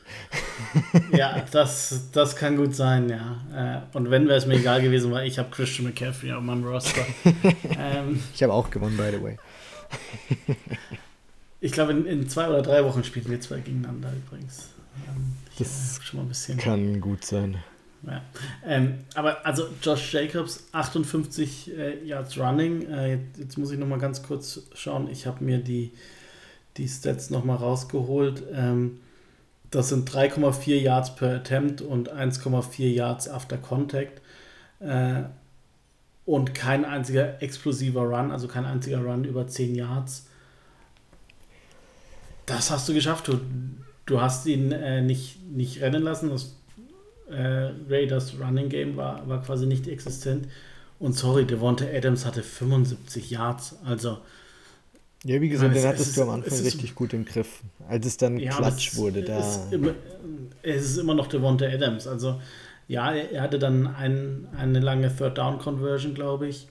Ähm, aber das ist ja genau das, was du sehen willst. Und ja, natürlich hatte. Äh, Josh Jacobs noch, noch acht Receptions für 81 Yards, aber das, das ist ja genau das, was du von dieser Chargers Defense mal sehen willst, dass du sagst, okay, sie, sie gibt nicht die, diese explosiven Plays her, sondern wenn, wenn gegen die Chargers gepunktet werden will, dann über, über lange Drives, gerade mit, mit einem äh, Rookie Quarterback und einem Khalil Mack on, on Fire, sagst, okay, die, diese drei, vier, fünf Yards äh, Würfe auf Josh Jacobs, die nehme ich doch sofort. Und ja, also wie gesagt, der, der eine Touchdown äh, 4 Minuten 29, das eine Feed Goal 6 Minuten 29, der, der Drive 13 Plays haben, haben die Raiders gebraucht. Und das ist ja das, was du willst. Und du willst genau verhindern, dass es ist wie gegen die, die Titans, wo, wo du deinen äh, Touchdown machst und dann haben die Titans, glaube ich, zwei, zwei Plays für einen Touchdown gebraucht, um, um darauf zu antworten. Und das war ja die, dieser nächste Schritt den du von den Chargers mal sehen wolltest. Ich meine, klar war es gegen Aiden O'Connor, ähm, der, der sein, ähm, seine NFL-Premiere hatte, der Rookie. Aber trotzdem war, war ja genau das, vor allem im, im Hinblick darauf, dass du mit deinem äh, Safety 4 und 5 äh, gespielt hast, weil Safety 1, 2 und 3 ausgefallen sind, ist das doch genau das, was, was ich sehen wollte. Von daher ähm, ist dein Kritikpunkt für mich der, das größte Lob. Das ist ein schöner Punkt. Aber was, glaube ich, wo wir ein bisschen aneinander vorbeigeredet haben, ist eher so das, dass ich meine, dass wirklich die gesamte Offense und ja, du hattest die Raiders Offense insgesamt gut im Griff und das finde ich auch gut, aber die gesamte Offense ist eben durch diese zwei Spieler gelaufen. Der nächste Spieler, der die meisten Yards hatte, war Jacoby Myers mit 33 Yards, zwei Catches. Es hatte ja. sonst, abgesehen von Jacobs und Devonta Adams, kein Spieler mehr als zwei Catches. Und da noch mehr den Fokus auf Jacobs und Devonta Adams zu legen, noch einen Ticken mehr, wäre für mich der Weg gewesen, wie du die Raiders Defense, äh, Offense wirklich komplett ausschalten kannst. Aber insgesamt, das kam vielleicht falsch rüber, aber war ich auch zufrieden mit der Leistung, die man gebracht hat, bis so ziemlich ganz am Ende, als du dann eben so ein bisschen mehr diese Prevent Defense gespielt hast, in denen du mehr zugelassen hast und dann eben auch ein, zwei Punkte vielleicht zu viel zugelassen hast. Aber das insgesamt war das auf jeden Fall die beste Defensivleistung der Chargers bisher die Saison. Und insgesamt war es auch eine starke Performance, was ich nur, was mein Kritisieren auf für Chargers Stevens hohem Niveau gewesen wäre, wäre eben, dass du sie noch mehr aus dem Spiel nehmen hättest können. Und wenn du eben es geschafft hättest, einen Jacobs und einen Devonta Adams noch mehr sich dich auf die zwei drauf zu fokussieren und die anderen Spieler. Ich bin immer ein großer Fan davon, dich nicht von den Superstars schlagen zu lassen, sondern von jedem anderen auf dem Feld. Und da wäre es mir lieber gewesen, wenn du lieber einen Joey Kobe Myers ein paar Catches mehr gibst, aber dafür einen Devonta Adams jedes Mal in jedem Play das Double Team gibst. Also, wie, wie gesagt, für ja, 75 ja, Yards. Gesagt, also, wie. Ist, nimmt man mit. Ja, jetzt äh, bin, ich natürlich nicht, nicht vorbereitet, was, äh, was er die anderen Spiele hatte, aber ich glaube, das Spiel davor ist er komplett abgegangen. Da, da hat er so äh, mhm. Keenan ähnliche ja. Zahlen gehabt. Ähm, von daher. War stark, war stark. War, Hat natürlich geholfen, Fall, dass eben Aiden O'Connell an der Center stand und der auch noch ja. die ganze Zeit mit, einer, mit einem Rückstand spielen musste, dass man eben auf ihn angewiesen ist, weil du dann nicht mehr die ganze Zeit laufen kannst und das Laufspiel hat ohnehin bei den Raiders die ganze Saison schon nicht wirklich funktioniert. In dem Spiel war es ein durchschnittliches Run-Game, das sie hatten. Aber damit können wir leben. Damit war, das war für die Chargers Run-Defense ein echter Erfolg. Das sieht man nicht so oft, dass das gegnerische Team ja. so gut in Schach gehalten wird. Ja, genau. Also, wie gesagt, vor, vor allem in der ersten Halbzeit hast du, finde ich. Also, ich meine, es war ja dann immer die, die Frage die ganze Woche über schon, äh, wer, wer wird äh, der Quarterback der Raiders sein, wenn Jimmy Garoppolo nicht spielen kann. Und ja, auch, auch wenn Jimmy G dann irgendwann mal limited im, im Training war, ja, haben wir ja auch schon gesagt, im Concussion-Protokoll und dann nächste Woche spielen, das, das darf eigentlich immer nur Patrick Mahomes, sonst äh, wirst, wirst du einfach nicht geklärt. Und also es, es wollten viele Fans der Raiders, wollten Aiden O'Connell haben. Ähm, rückblickend muss ich echt sagen, es, es war einfach nicht fair, den, den Jungen da so in, in sein Debüt zu äh, bringen. Also so die, die erste Hälfte sah, sah ja dann irgendwie gefühlt aus wie Nathan Peterman bei den Bills damals. Ähm, wo, wo aber andererseits Brian Hoyer. Brian ja, Hoyer ist eine Alternative. Ja, aber die, die Frage ist ja als Coaching-Staff und da, da geht es ja wieder darum, äh, was für, für ein grandios schlechter äh, Head Coach McDaniels ist. Ähm, musst du dir halt überlegen, ja, will, will ich jetzt dieses Spiel gewinnen ähm, oder will, will ich meinen Rookie äh, Quarterback so wirklich äh, verprellen und dann, ich weiß nicht, ob du die, die, das Interview nach dem Spiel gehört hast, ähm, ihn dann im Interview auch noch so vor, vom Bus zu werfen, wo ich sage, sorry, aber du, du hast ihm überhaupt nicht geholfen mit, mit irgendwas und dein, dein Playcall war scheiße, dann äh, du bist scheiße an, an sich und dann, dann schmeißt ihn da rein, weil was denkst du, was passiert? Äh, dass, dass der, der der nächste Tom Brady ist und, und keiner wusste es oder was. Ähm, es, es war halt, also mir hat er leid getan. Ähm, mir tut er auch leid, weil er aussieht wie, wie Deputy Duffy von, äh, von, von, Scary Movie. Ähm, ja, da hatte ich ein schönes Meme, aber ich habe nicht getraut, es zu posten und, und werde es für immer in der Versenkung verschwinden lassen, was auch nicht fair ist. Gibt, ähm, gibt noch ein Rückspiel. Nein, das, das ist nicht. Das wäre nicht, nicht nett gewesen.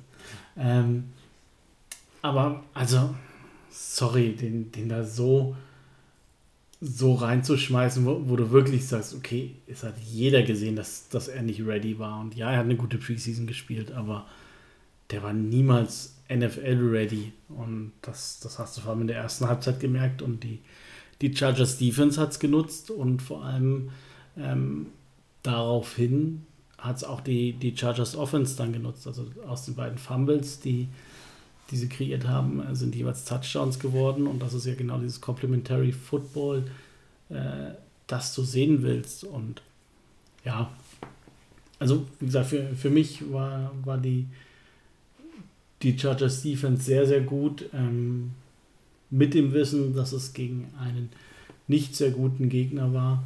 Ähm, und, und das ist sicherlich sowas, äh, ja, dass da noch andere Offenses auf die Chargers warten mit den Bills später, den, den Chiefs noch zweimal, Dallas und, und wie sie alle heißen. Und ja, aber es, es war jetzt wirklich mal was, wo, wo sie drauf aufbauen konnten, vor allem wenn man geschaut hat, wer bei den Chargers wieder alles out war. Darf ich noch eine Sache kritisieren? Ich komme hier total negativ nach so einem schönen Sieg eigentlich rüber. Aber ja, eine Sache muss ich noch kritisieren, weil ich werde es jede Woche ansprechen. Es ändert sich nämlich gefühlt doch dann irgendwie nie. Vor der Halbzeit mal wieder. Wenig Zeit für die Raiders auf der Uhr. Und man hat gerade gescored, führt 24-7. Und die Raiders werfen einen langen Pass auf Jacoby Myers, der fängt ihn. Und in der Situation habe ich mich ja schon wieder sowas von aufgeregt, dass man es wieder nicht finisht vor der Halbzeit. Klar, du hattest dann jetzt das Glück, dass es wegen einer Offensive Pass Interference zurückgerufen wurde. Und dadurch wurde eigentlich der Raiders Drive gekillt. Aber da warst du wieder kurz, sehr, sehr kurz davor, unaufmerksam vor der Halbzeit zu sein und wieder kalt erwischt zu werden. Und dass die Raiders nochmal einen Score reinbringen, bevor du in die Halbzeit gehst. Und dann kriegen sie nach, dem, nach der Halbzeit nochmal den Ball. Wie gesagt, du hattest in der Situation, und das ist wieder so eine Basti-Aktion, dass er jetzt sagt, hatte keinen Einfluss wie beim Titans-Spiel, weil es war am Ende nichts. Aber nee. ich muss mich drüber aufregen, bevor es wieder so weit kommt. Aber es war wieder, es sah wieder danach aus, dass es ein klassisches Chargers Two-Minute-Drill für die Defense ist, in der du einen langen Pass abgibst und nochmal Punkte abgibst, obwohl du eigentlich souverän in die Halbzeit marschieren könntest. Also, ja, ich, ich verstehe schon, was du sagst. Ähm, ich weiß jetzt gar nicht, gegen die Vikings kann ich mich jetzt nicht dran erinnern, dass es so nee, da war es stark. Da habe ich Mike Davis ja. hervorgehoben für das Tackle gegen TJ Hawkins. Ja. Ähm, ich meine, du, du musst ja sagen, es, es war jetzt zumindest keine Busted Coverage, ähm, dass du sagst, dass, da hat irgendwas nicht ge gestimmt. Ähm, sie waren in Triple Coverage und ja, vielleicht war das dann auch einfach ein, ein sehr, sehr guter Wurf äh, von Aiden O'Connell. Wie gesagt, er hat ja auch in der äh, Preseason hat er ja auch überzeugt und er kann werfen. Ähm, ja, ist jetzt natürlich hypothetisch, was passiert wäre, äh, wenn es keine Offensive Pass Interference gegeben hätte, ob dann, ich weiß gar nicht, ich glaube, Mallow war dann in, in Position, äh, ob, ob er das Play gemacht hätte ähm, oder nicht. Ja, bin, bin ich jetzt einfach mal ein bisschen positiver als du und sage, wenn es die Pass Interference nicht gegeben hätte, dann hätten die Chargers den, den Ball ähm, irgendwie verteidigt und Jacoby Myers wäre wär nicht mit dem Ball in der Hand runtergekommen. Dann kommen wir zu unseren Kategorien, unseren geliebten Kategorien. Ich würde sagen, wir fangen an mit dem anderen Raider-Spieler aus dem Spiel. Basti, wer war das für dich? Wen willst du hervorheben? Ähm, bei mir war es relativ eindeutig dann Dean Malone, der, der Veteran Safety, der vom Practice Squad äh, schon zweimal hochgecallt wurde, jetzt zum Active Roster gesigned wurde. Und du siehst einfach, dass er den Chargers gut getan hat. Und ich glaube, dass, dass die Chance auch groß ist, dass er, er weiterhin einige Snaps da hinten sehen wird, weil, weil er einfach so eine Veteran Presence war. Äh, ben Staley hat danach gesagt, ähm, ja, auch die, die Art und Weise, wie er kommuniziert, war sauber. Ähm, er, er hatte einen richtig coolen Run-Stop irgendwann mal, wo ähm, mit Tackle for, for Loss, äh, wo, wo er durch die äh, Line of Scrimmage geschossen ist. Und sonst hat er da wirklich die, diesen Deep Safety, äh, letzten Mann, den, den du brauchst, den hat er sauber gespielt. Also es war, war ganz selten mal, dass Receiver wirklich hinter ihn gekommen sind. Ähm, und das war ein blitzsauberes Spiel. Äh, und ich glaube, das war ein, ein super Bewerbungsvideo. Und ich könnte mir sehr, sehr gut vorstellen, dass, dass er ähm, weiterhin den Starting-Job hat in dieser Defense. Mhm. Ja, du hast mir nämlich gerade meinen geklaut. Meine erste Alternative. Ich habe noch jemand anderen, aber den hätte ich nämlich auch gehabt. Der hat ein richtig gutes Spiel gemacht. Könnte mir auch vorstellen, dass der eventuell JT Woods challenged, wenn er wieder von seiner äh, Krankheit zurückkommt. Ähm, bis dahin ist es auf jeden Fall ein guter dritter Safety, den man haben kann neben Lowy Gilman und Derwin James und der wird auf jeden Fall auf seine Snaps kommen. Meine Alternative für Under the Radar Spieler, also mein Under the Radar Spieler jetzt in dem Fall, ist Darius Davis. Ich habe es am Anfang schon mal kurz angesprochen. Mir hat das richtig gut gefallen, wie man ihn benutzt hat. Ein bisschen kreativere Art und Weise. Und ich weiß nicht, wann das letzte Mal, wann wir das letzte Mal einen Chargers-Spieler gesehen haben, der so durch die Defense des Gegners durchmarschiert ist, wie der ganz am Anfang vom Spiel bei einem 51-Yard-Rush. Es sah so dynamisch aus und so cool, wie er die Spieler aussteigen lässt und dann äh, horizontal und vertikal läuft und alle möglichen Moves raushaut. Es ist richtig nice. Ich schaue ihm einfach gerne zu beim Football spielen. Seine Returns waren jetzt in dem Fall dieses Spiel nicht so der Hammer, aber wie man ihn in der Offense einsetzt, das fand ich richtig nice. Wollte ich auf jeden Fall an der Stelle nochmal herausheben.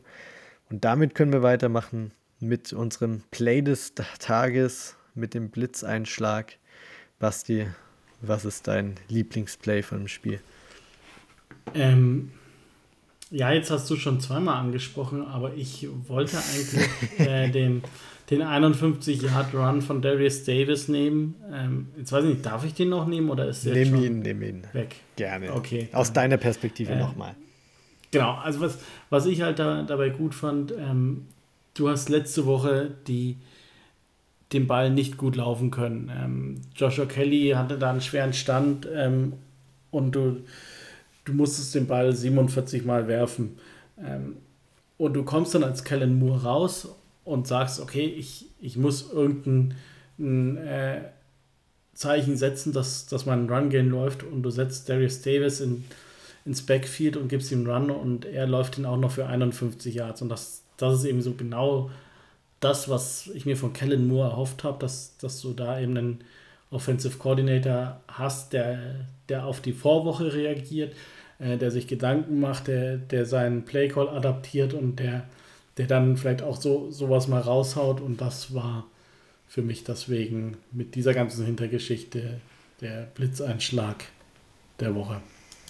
Sehr schön. Für mich ist es das Play, über das wir jetzt noch nicht geredet haben, der Defense, das aber das entscheidende Play war am Ende, das den Sieg gesichert hat, nämlich der Asante Samuel Pick. Wie er da den es war einfach ein überragender Read. Und ich bin, ich finde es richtig, richtig schade, dass der Dorian jetzt nicht da ist, weil er könnte hier gerne über Asante stundenlang reden und schwärmen, wie gut das Play war. Aber ich nehme ihm die Arbeit jetzt diesmal ab. Es war einfach so ein guter Read an der Goal-Line. Die Raiders laufen Rub-Konzept mit Devontae Adams und Jacoby Myers, bei dem man eigentlich darauf aus ist als Offense dass die DBs sich im Weg rumstehen, den Switch verpassen und eben nicht rechtzeitig checken, dass es ein Rub-Konzept ist und dann eben der eine Receiver frei in der Endzone steht und es ein ziemlich einfacher Touchdown-Pass gewesen wäre für Aiden O'Connell.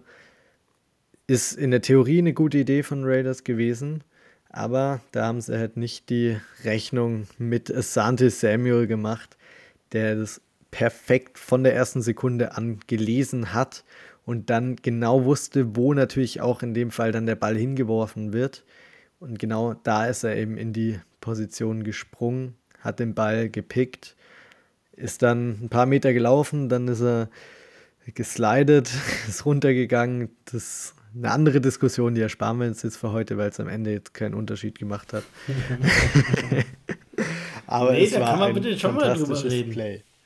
Können wir drüber reden? Okay, dann also, reden wir drüber. Let's go. Ja, ne, also erstmal muss, muss, ich auch sagen, das ist ja gen genau die, die Stärke, die Santa Samuel Jr. hat, dass, dass ja. er sagt, okay, ähm, ich, ich habe meine Assignments und, und ich, ich muss, ähm, muss äh, mein, meine Assignments runterspielen und dann irgendwann sein, seine ähm, Schlüssel liest und, und, sagt, okay, und jetzt time to get freaky und ähm, ja. jetzt kreiere ich einfach. Und das, das war genau die, dieser Moment, ähm, wenn, wenn er bei, er war eigentlich Devonta Adams zugeteilt, wenn er mit Devonta Adams mitgelaufen wäre, äh, wäre es ein Touchdown geworden.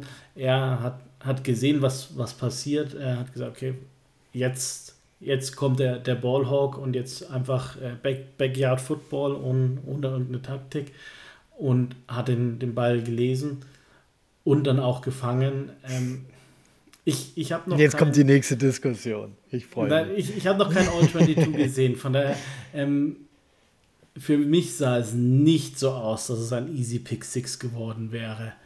Ähm, Aber es wären easy 30, mindestens 30 Yards gewesen, die er returned ja. hätte. Genau. Ich weiß dann, auch nicht, ob es ein Pick 6, aber das wäre in dem Fall ja auch gar nicht nötig ja. gewesen unbedingt. Ähm, ich weiß nicht, es, es sagen so, so viele, äh, Brandon Staley hat ihm das Zeichen gegeben, dass er runtergehen soll.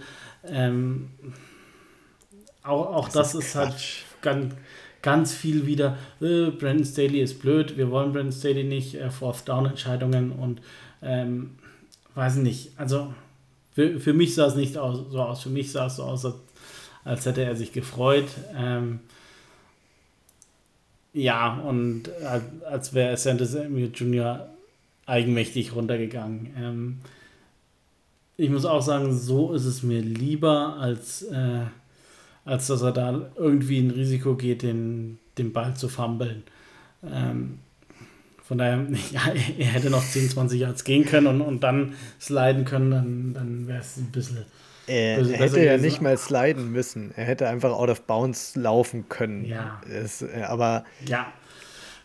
An, andererseits hätte dann äh, Joshua Palmer nicht so viel Platz gehabt für seine, seine äh, Reception. Vielleicht war das der Plan. Ähm, nein, also. Ja, war, blöd, aber. Ähm, gegen wen war das? Gegen die Falcons hat, hatten doch die, ja. die Chargers letztes Jahr einen Fumble, äh, den, den sie dann wieder zurückgeholt haben, weil, weil der andere Dude gelaufen ist und gelaufen ist. Von daher, ja, wenn du einen Fehler machen musst, mach bitte den, ähm, den, den du jetzt gemacht hast. Das war in Ordnung. Ähm, es, es war nicht die, die klügste Entscheidung, aber es war sicherlich auch nicht die dümmste und das ist, ja, war dann. Nee. Wurde auch mehr draus gemacht, als es eigentlich war, muss ich ganz ehrlich sagen. Wie gesagt, es gerade wieder mit dem Hintergrund, Staley ist an allem schuld. Also das ist auch ganz ehrlich, dass er da, wenn er wirklich winken will, dass er runtergehen sollte, dann macht er das wie beim Baseball mit beiden Händen und zeigt es richtig an und sowas eher so ein kleiner Luftsprung, der vielleicht im Augenwinkel anders ja. rüberkam, keine Ahnung. Da bin ich voll bei dir, das ist, also sehe ich auch überhaupt nichts drin. Was man aber sagen kann, ist, dass es den Chargers-Spielern minimal vielleicht an dieser Situational Awareness mangelt und das kann sich auch noch recht schnell ändern. Aber es gab drei Plays, die mir direkt in den Kopf gekommen sind. Einmal hier diese Asante-Pick, wo er zu früh slidet. Dann der JC Jackson-Pick gegen die Dolphins, wo er aus der mhm. Endzone rausläuft für fünf Yards. Und natürlich die äh, JC Jackson Pass Interference vor der Halbzeit gegen die Dolphins, die drei Punkte gekostet hat. Und da denke ich mir schon, ich musste da an eine All-or-Nothing-Folge von den Arizona Cardinals, ich glaube 2016, 2017 oder was, ist schon ewig her, musste ich aber zurückdenken, in der es einen extra Teil gibt, wo Bruce Arians seinem Team in, keine Ahnung, freitags vorm Spiel eine Stunde die Leute runtersetzt und ganz viele Plays aus der NFL zeigt, wie Teams Spiele verloren haben in der Woche. Lohnt sich richtig anzuschauen, falls ihr das noch nicht kennt. Und genau sowas frage ich mich oder hoffe ich mir zumindest, dass es bei den Chargers auch gibt in einem gewissen Maße, aber dass man da zumindest noch mal mehr Emphasis dahinter steckt, weil das kann eben nicht passieren. Und wenn du da Plays, es gibt jede Woche Plays in der NFL, bei dem ein Team einen dummen Fehler macht und deswegen verliert oder deswegen Punkte, das den Punkte kostet, was auch immer, muss ja nicht unbedingt gleich die Niederlage sein.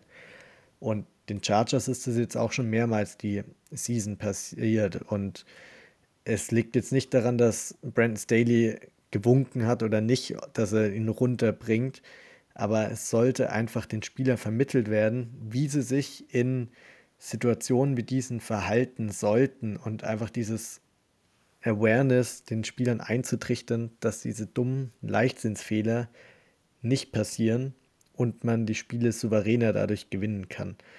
Und ich glaube, das sollte man als Lehre davon mitnehmen, als Chargers-Team, ohne jetzt Asante zu kritisieren. Am Ende hat man das Spiel gewonnen. Er hat einen mega Play gemacht und ich finde es auch ein bisschen schade, dass am Ende mehr über dieses, über diesen Slide geredet wurde, als über dieses Mega-Play, diesen Super Read, den er gehabt hat. Und ja, die Chargers sollten einfach die Bye-Week dafür nehmen, ein, zwei Stunden sich Gedanken zu machen, wie sie Spiele verlieren können und dann eben schon mal vorsorglich dagegen zu wirken und den Spielern das einzutrichtern. Also, ähm, in irgendeiner All-In-Folge vom letzten Jahr gab es, glaube ich, sowas ähnliches, wo, wo sie dann so ein bisschen diskutiert haben und Austin Eckler und Joshua Kelly mussten quasi sagen, in welcher Situation die Uhr stehen bleibt und, und mhm. wann und äh, ab, ab welcher Zeit dann die Uhr stehen bleibt und wann, wenn sie Forward Progress haben, wann, wenn nicht. Also ja. unterstelle ich jetzt einfach mal, dass, dass es sowas gibt. Ähm, Gibt es garantiert, äh, das wäre fatal, auch, wenn nicht. Ähm, sagen. Ja, ähm, wahrscheinlich kann man auch sagen, dass ähm, JC Jackson und äh, Santa Samuel Jr. sehr instinktive Footballer sind und wahrscheinlich nicht den größten Football-IQ haben. Ähm, ja, weiß nicht, ob es stimmt oder nicht. Keine Ahnung. Ähm, aber ich, ich finde, du, du sagst einen ganz, ganz wichtigen Satz, wo du sagst, okay, wir, wir reden mehr über Sliden und übers Runtergehen als, als über die Interception selber. Und das ist gefühlt zurzeit schon bei den Chargers so, dass irgendwie so alles Negative so durchgekaut wird und, und alles ja. Positive äh, wird, wird in so einem Halbsatz erwähnt, irgendwie so. Und das gefällt mir gerade gar nicht. Ähm, ja, ich, ich finde auch in, in den deutschen Medien ist es so und ähm, im, immer wird darüber diskutiert, dass die Chargers mit bisschen mehr Pech ja äh, 0 und 4 stehen könnten. Ja, mit bisschen Glück könnten sie auch 4 und 0 stehen und mhm. das, ähm, das ist nun mal die scheiß NFL und da hast du Glück oder nicht und äh, hast du manchmal das eine und manchmal das andere. Und da, da ist aber so eine Negativität, äh, sei, sei es jetzt von, von Adrian Franke, der, der da die, das Negative immer äh, schön hervorhebt und sagt, ja, der Einzige, der ganz in Ordnung zu sein scheint, ist, ist Tuli Tui Poloto äh, aus, aus dem Draft, wo ich mir sage, der hat äh, die, die höchsten Pressure-Zahlen seit Nick Bosa 2016 im Draft und, und dann heißt, ja, der könnte eventuell ganz gut sein. Ja, scheiße, Mann, wo, wo sind wir denn gerade? Und das, das ist was, wo, wo ich echt sage, mich, mich regt es auf. Und ich, weil irgendwo auf Twitter war dann auch irgendjemand wieder, der, der gesagt ja, mit, mit so viel Verletzungen, ja, gewinnst du wieder nicht einen Super Bowl. wir haben Oktober, wir haben gerade den 3. Oktober. und du redest darüber, dass, dass wir schon den Super Bowl verloren haben. Also, sorry, du, du verlierst den Super Bowl nicht im Oktober. Und jetzt, äh, ja, also so, so ein bisschen mehr ähm, Konzentration aufs, aufs Positive würde einfach den, den Chargers-Spielern und dem Chargers-Coaching-Staff gerecht werden und würde wahrscheinlich auch einigen Chargers-Fans ein bisschen, ja, bisschen gut ja. tun. Ähm, und von daher fand ich es noch einen guten Punkt, den du angebracht hast. Andererseits tut es vielleicht auch mal ganz gut, dass man so ein bisschen als der Underdog dadurch ein bisschen mehr dargestellt wird als sonst. Und nicht immer diese Favoritenrolle ja. einnimmt. Aber ganz ehrlich, einfach, gerade als Fans können wir einfach euphorisch sein. Wir können es eh nicht ändern. Brandon Staley wird sich auch nicht anhören, was wir hier dazu sagen, was er machen soll. Aber wir sollten es einfach genießen, wenn sie gut spielen. Und wenn nicht, natürlich kann man viel diskutieren, aber nach so einem Sieg wäre es schade, wenn man nur über das Negative redet. Deshalb über was Positives, Basti. Wer ist dein MVP? Und ich glaube, ich habe ja. eine leise Vermutung, wer es werden wird. Also, wie gesagt, nach, nach der historischen Leistung kann es nur Khalil Mack sein. Ja. Und ich tue mir ehrlich gesagt jetzt nicht mal die Mühe, hier jemand anderes als Alternative rauszusuchen. Es gibt nur einen in dem Spiel. Ja, ich, ich meine, klar kann, kannst du über Herbert und, und den letzten Pass reden. Ähm, und oder Asante. Oder, ja, ja aber es, sorry, es, es, es muss Khalil Mack sein, weil nochmal, das, das war ein Spiel für die Geschichtsbücher von ihm. Ja. Der wird auch garantiert der Defensive Player of the Week in der AFC werden. Da bin ich mir zu 99% sicher. Und ja, deshalb MVP können wir eigentlich direkt abhaken. Letzte Kategorie noch ein Blick auf die Blitztabelle, weil die Raiders haben schön verloren. Die Broncos haben tatsächlich gegen die Bears ein riesen Comeback gestartet, aber ich glaube, so einen Sieg gegen die Bears sollte man auch nicht überbewerten und die Defense hat selbst Justin Fields und diese Bears Offense, die bisher unfassbar schlecht aussah, richtig, richtig gut aussehen lassen und die Chiefs kamen mal wieder mit einigen Schiedsrichterentscheidungen davon und haben gerade so die Zach Wilson Jets geschlagen. Ja, so viel dazu. Ich, ich, ich, ich, verstehe es einfach nicht. Ich habe jetzt hier das, das Thema größte Überraschung und größte Enttäuschung habe ich jetzt in mein Template eingebaut. Ich habe was gefunden. hab wir, haben, wir haben vorhin der Aufnahme darüber gesprochen. Ich freue mich wie ein Schnitzel, dass ich vorbereitet bin und jetzt machen wir es nicht. Ja, dann bringen wir es. Ich habe mir jetzt gedacht, wir sind hier bei einer Stunde 40, was auch immer. Und der Dorian ist schon nicht dabei. Wir machen nicht mal den Preview, sondern nur den Review zu zweit und reden hier eine Stunde 40. Und Raiders Week, nicht vergessen. ja, dann hau deine Überraschung noch raus, komm. Okay. Dass die Arbeit die, nicht die, umsonst ist. Die, die Überraschung, äh, die, die mache ich schnell. Äh, Scott Matlock hat 26% der Snaps gespielt. Fand, fand ich. Ist, ist mir aufgefallen, ich, hätte ich so nicht erwartet, dass, dass er da so schnell reinkommt. Ähm, ja, vielleicht auch ein Grund dafür, warum Josh Jacobs äh, so wenig Rushing Yards hatte, freut mich für den Jungen. Und über meine Enttäuschung möchte ich trotzdem ganz kurz sprechen, äh, weil es einfach auch ein großes Thema ist. Ähm, und zwar ist es die Art und Weise, wie Kellen Moore Quentin Johnston einsetzt.